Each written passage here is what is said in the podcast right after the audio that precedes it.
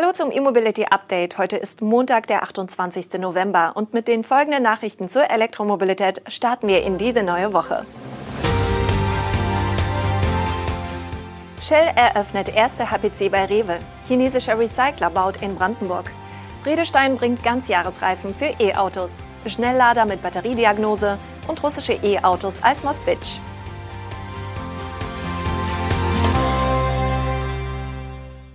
Shell Deutschland und die Rewe Group haben an einer Filiale in Berlin die ersten Shell HPC-Lader aus ihrer gemeinsamen Kooperation in Betrieb genommen. An insgesamt sechs Ladepunkten kann die Kundschaft dort ihre E-Autos künftig während des Einkaufens wahlweise mit bis zu 150 oder gar bis zu 300 kW laden. Der Standort an der Konrad-Wolf-Straße in Berlin ist einer von bundesweit 400 Rewe-Supermärkten und Penny-Discountern, die in den kommenden Jahren mit Ladesäulen von Shell Recharge ausgerüstet werden sollen.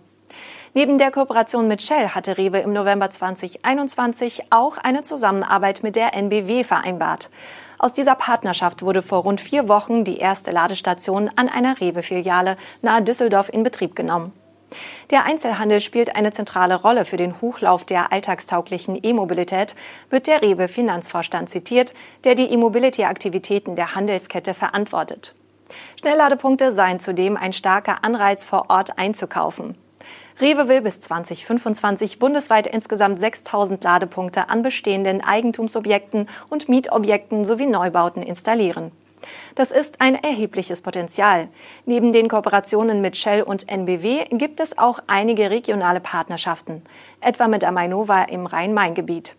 Auch Fastnet betreibt Ladestationen an Rewe-Filialen. Zudem wurde im Oktober eine Kooperation zwischen der Handelskette und Aral Puls vereinbart. Diese könnte sogar auf bis zu 600 Standorte ausgeweitet werden. Die wachsende Wertschöpfungskette für Batterien in Brandenburg bekommt einen weiteren Akteur.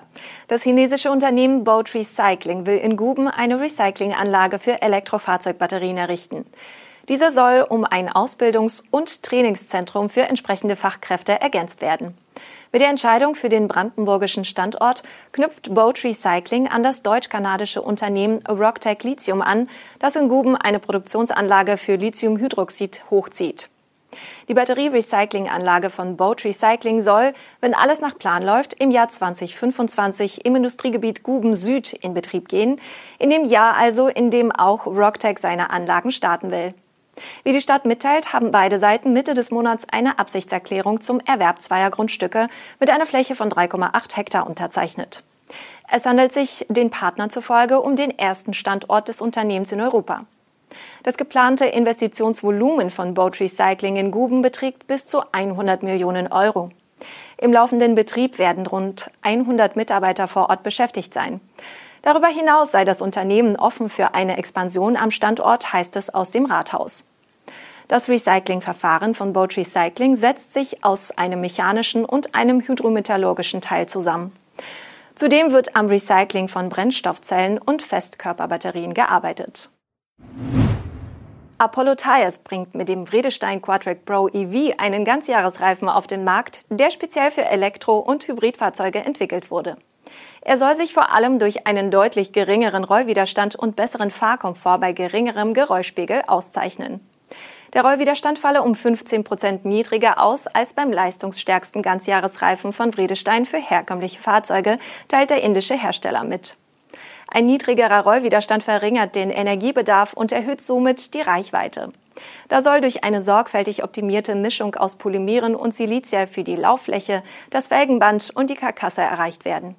Zum niedrigeren Energieverbrauch soll auch die gewichtssparende Konstruktion beitragen. Hier wurden unter anderem die Seitenwände dünner gestaltet und leichtere Materialien für Gürtel und Zwischenbau genutzt. Beide Maßnahmen zusammen, die leichtere Konstruktion und die neue Materialmischung, sollen auch in einer überragenden Kurvenstabilität und einem besseren Fahrverhalten des neuen Reifens münden.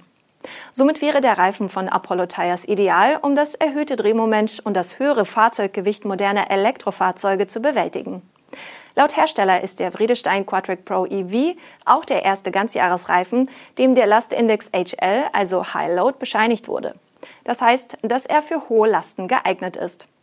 Demnach kann der Reifen bei gleichem Druck 10% mehr Gewicht tragen als ein verstärkter Extra-Load-Reifen.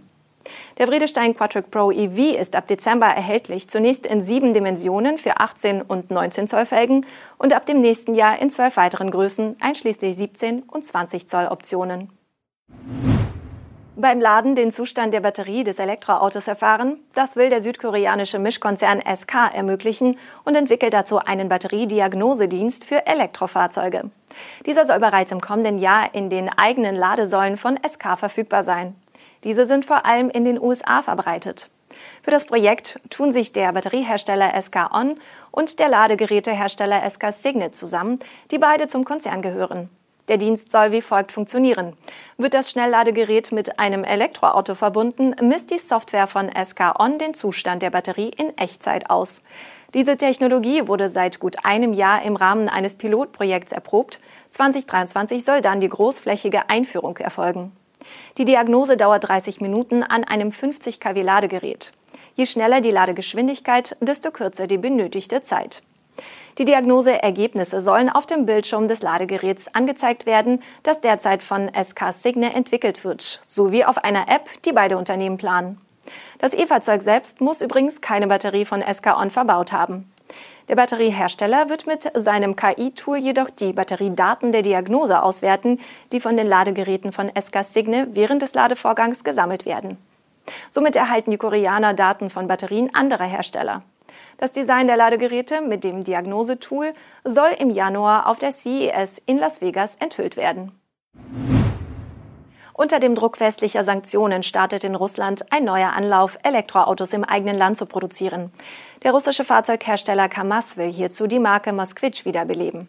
Ab Dezember soll in einem ehemaligen Renault-Werk nahe Moskau der Moskvitsch 3 produziert werden. Dabei handelt es sich aber nicht etwa um eine Eigenentwicklung, sondern offenbar um eine Kopie des chinesischen Modells JAC S4.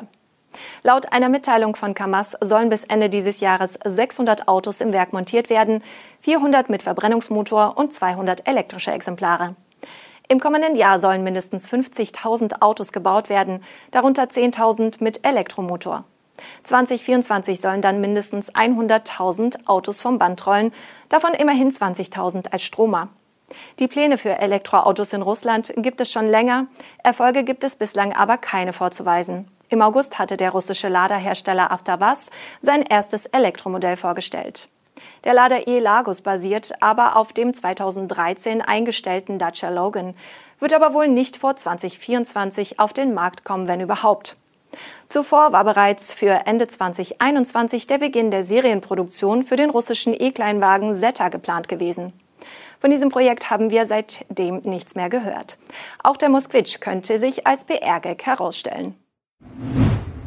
Das war unser E-Mobility Update am Montag nach dem ersten Advent mit den spannendsten News und Highlights der Elektromobilität. Wir wünschen Ihnen einen guten Start in die neue Woche.